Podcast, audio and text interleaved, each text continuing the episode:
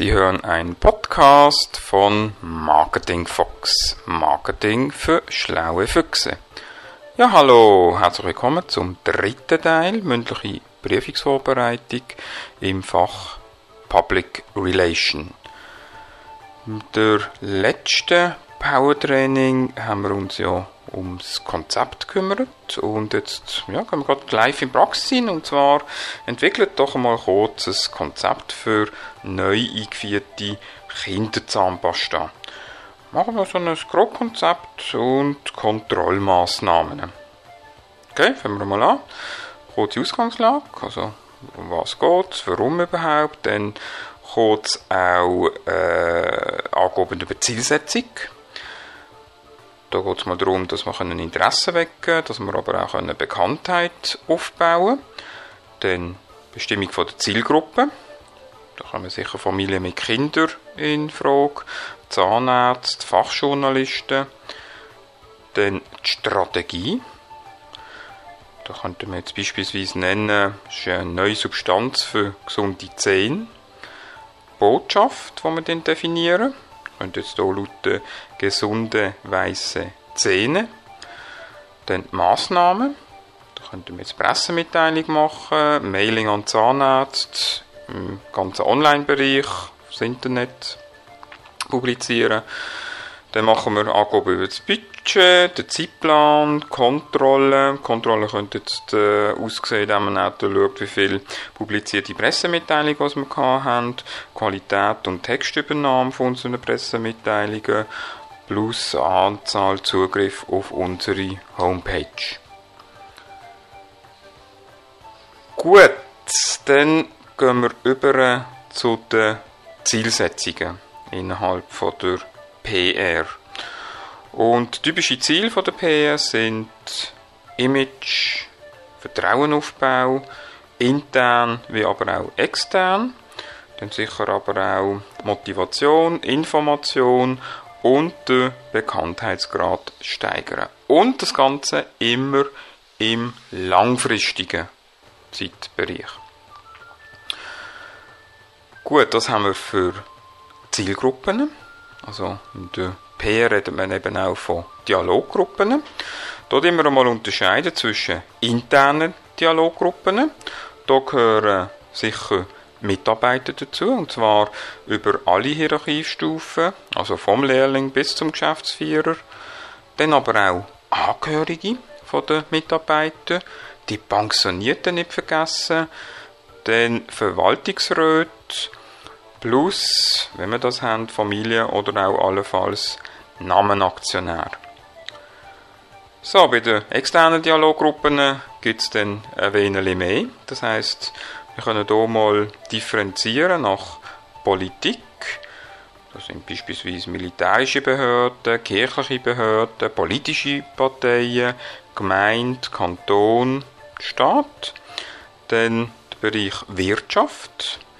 Da gehören sicher Finanzpartner dazu, also die ganzen Banken, Aktionäre, Handelspartner, beispielsweise Berufsverbände und sicherlich die direkte Kundschaft. Sozialvereinigungen wären ein weiterer Bereich.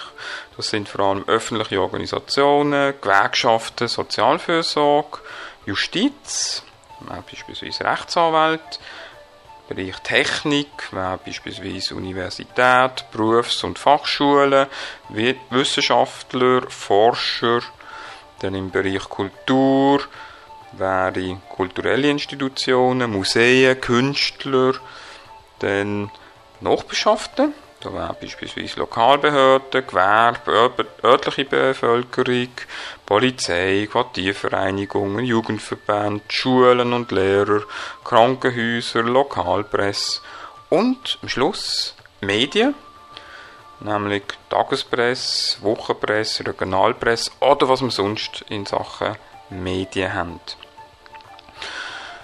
Das nennen PR-Zielgruppen im politischen Bereich. Wir haben jetzt Behörden, Parteien, politische Interessensgruppen, Gewerkschaften, Verbände oder aber auch Vereine. Nochmal ganz kurz zur Repetition. Nennen die Zielgruppe von der internen PR. Mitarbeiter, Familienangehörige den Mitarbeiter, ehemalige Mitarbeiter, sprich Pensionierte, Verwaltungsräte, Familienaktionär, allenfalls aber auch Betriebskommissionen. Zu welcher PR-Zielgruppe gehören schon wiederum die Aktionäre? Richtig, im Familienunternehmen würde es zu der internen Dialoggruppe gehören und bei grösseren Unternehmungen gehört es zu der externen PR. So, jetzt gehen wir zu den Strategien innerhalb von der PR. Jetzt, was für generelle Strategieansätze wenden wir im PR-Bereich an? Da tun wir nach offensiven oder defensiven Verhalten differenzieren. Jetzt, was für Strategieansätze kennen wir in der PR? Da reden wir von der breiten oder tiefen Strategie, von der offenen oder verdeckten PR-Strategie, wie wir es vorher gehört haben, von der Offensiv- oder Defensiv-PR-Strategie, Image-Rückgewinnungsstrategie und Image-Haltensstrategie. Ja, was heißt jetzt, wenn wir eine PR-breite Strategie fahren? Dann ist es so, dass wir vor allem ein breites Zielpublikum ansprechen dient, wenig Kontakt haben, wenn wir beispielsweise eben so eine Image-Rückgewinnung machen dient. Bei der Tiefstrategie die wir das Zielpublikum enger definieren und aber viele Kontakte. Also ähnlich wie ihr das von der Werbung her kennt, identisch. Bei der offenen, wie es der Name sagt, gehen wir auf offene Kommunikation, indem wir vielleicht beispielsweise PR-Artikel entschalten.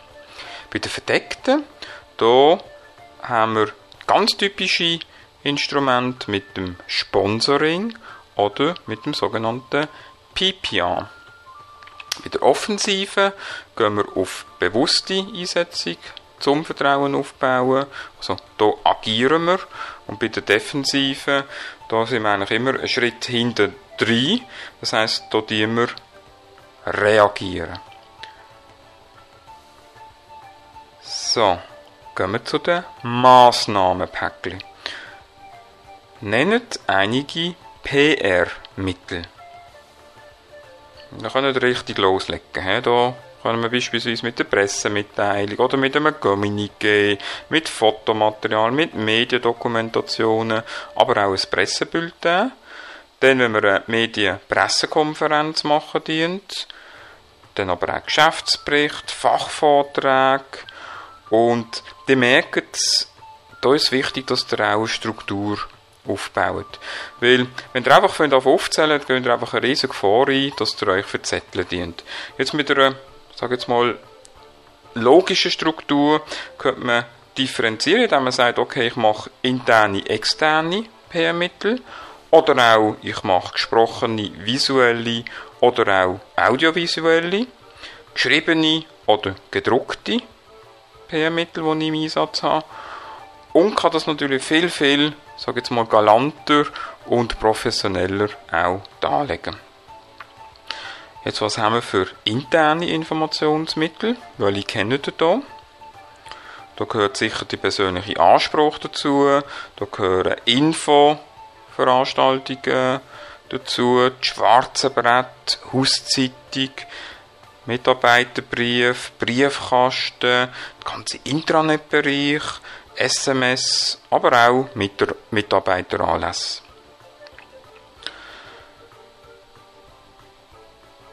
Ja, nehmen wir jetzt mal an, ihr dürft so eine Hauszeitung gestalten. Was beachtet ihr da?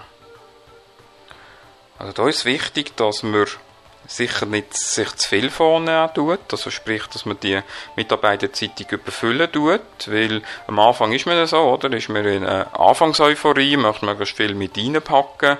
Also lieber weniger, dafür wirklich auch Sachen, die die Mitarbeiter wirklich interessieren tut und auch von der Periodizität auch nicht allzu viel, weil eben am, am Schluss geht einem wirklich das Pulver raus, also lieber weniger äh, ist in dem Sinne eben wirklich mehr, dass man sagt, okay, ich mache vielleicht drei, vier Ausgaben pro Jahr und los von Mitarbeitern dann auch sprechen. Also, das ist natürlich interessant, oder? Menschen äh, leben wiederum von Geschichten von Menschen etc. und ja, sie sollen eben auch zu Wort kommen.